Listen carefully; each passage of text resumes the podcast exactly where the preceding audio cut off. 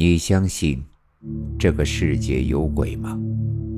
欢迎收听由慕容双修为你演播的民间恐怖故事。今天要给大家讲的故事叫做《理发店》。这件事情发生在五年以前，那时我还没有自己开店，而是在南京路那边做发型师。大概是五月份左右，我租的房子到期了，新找的房子还要三五天才能腾出来，所以我就跟老板打了个招呼，想在店里凑合几天。那天临下班时，关系不错的强哥知道了这件事，却露出了一副欲言又止的样子。我看他那个样子啊，呃，有点想不通。这老板都同意了，你又有什么意见？所以我语气和言辞也有些不太好。强哥见我这样，也没再说什么，就匆匆的离开了。现在想来，自己当时是多么的傻，怎么就不多问上一句呢？扯远了，当时呀，我也是没在意，关店上锁，就打算早点睡了。当时。我们店二楼有一个小仓库，放了一些杂物。老板在那儿放了一张小折叠床，平时用来睡午觉。我简单的收拾了一下，就打算在这儿凑合两天。我记得清楚，应该是晚上十一点多，整条商业街已经没什么人了。我当时打算去个厕所就回屋睡觉。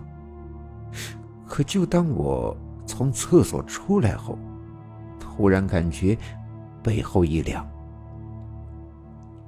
我很难形容那种感觉，好像是余光扫到哪里不对。我下意识的一回头，当时浑身就一颤，身后理发椅上好像有一个人。等我再仔细一看。可不，那里有一个皮肤惨白的女人。不对，应该说是女鬼。脖子上有一个大口子，前胸一片殷红的血迹。很难形容那时的感觉，只觉得浑身一震，便僵硬的动不了了。不过好在。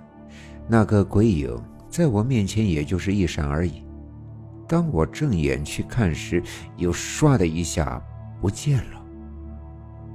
又停了一会儿，我才反应过来去开灯，灯一亮，这人就有了安全感。我又往前去看，大堂中一切正常，哪里有什么鬼影？难道是我刚才看错了？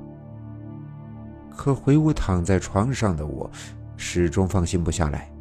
大堂的灯也没敢关。我感觉我没有看错，至少那种让人后背发凉的感觉不会错。那儿一定有什么。左想右想，我觉得强哥有些奇怪，他一定知道些什么。所以第二天下班的时候，我把他请到了附近的一家小酒馆。反正我也不敢回去。强哥，我是真该听你的。昨晚我应该是没看错，那有不干净的东西。你是不是知道些啥呀？啊，你也看见了？啊，你难道？果然，我猜的没错，强哥昨天想提醒我的正是那女鬼的事。哎，我以前也在店里住过。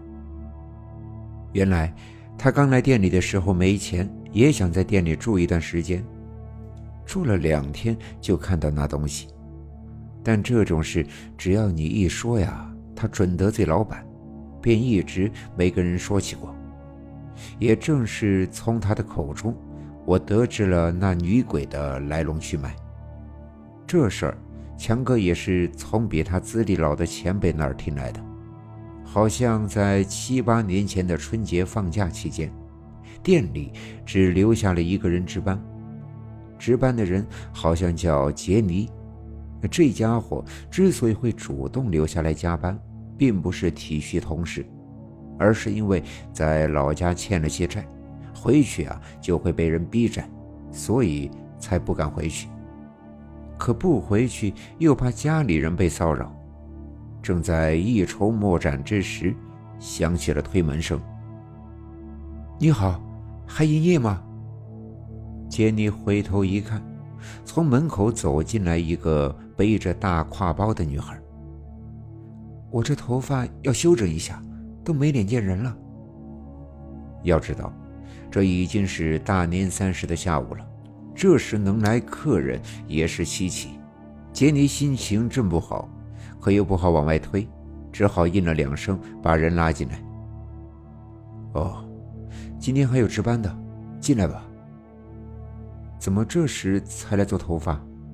我也是忙了好一阵，刚好赶回来过年。做发型师的都会跟客人聊天，杰尼心情再不好，也只能习惯性的应付两句。哎，爸妈给我安排了相亲对象，不能让人笑话。你们也够辛苦的，这时候还营业。等洗完了头。那女孩顺手把包放在了前面的台子上。哼，我们没办法呀，没挣到钱，过什么年呀？别说，那女孩还挺好聊，没一会儿就把自己从工作到家庭的情况都说了。杰尼一边嗯嗯的接着话，一边开始了自己的工作。就在这时，杰尼感觉有什么一晃。很快，他就知道了，是什么在不断吸引着他的视线。没错，是钱。那女人的包里装着整整两万块的现金。那粉红色的票子，不断的刺激着这个缺钱缺到要疯的人。不知不觉，这杰尼啊，看着看着就有些呆了。还是在那女孩的提醒下，他才反应了过来。怎么了？很难弄吗？哦，没有，没有。女孩还在自顾自的说着。可因为金钱的刺激，杰尼真的疯了。他竟然把磨得锋利无比的剃刀搭在了那女孩的脖子上。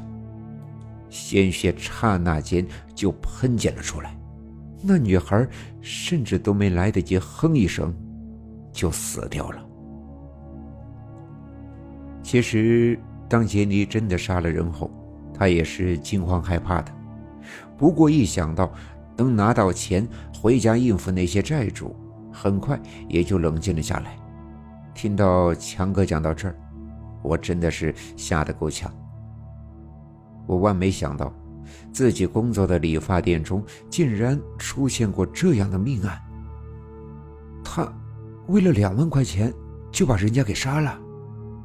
是啊，那小子把尸体埋在了郊外，又把店擦了一遍，拿钱逃回老家。可没几天啊，就被抓了。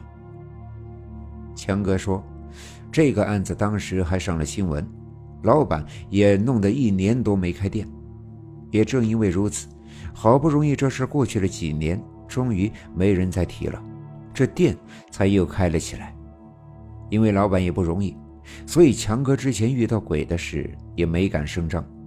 今天晚上我问起，这才借着酒劲聊了起来。这俗话说呀，钱是杀人不见血的刀，不知这世上有多少人为了钱一时冲动。犯下了终身大错。今天的故事就讲到这里了，祝你做个好梦。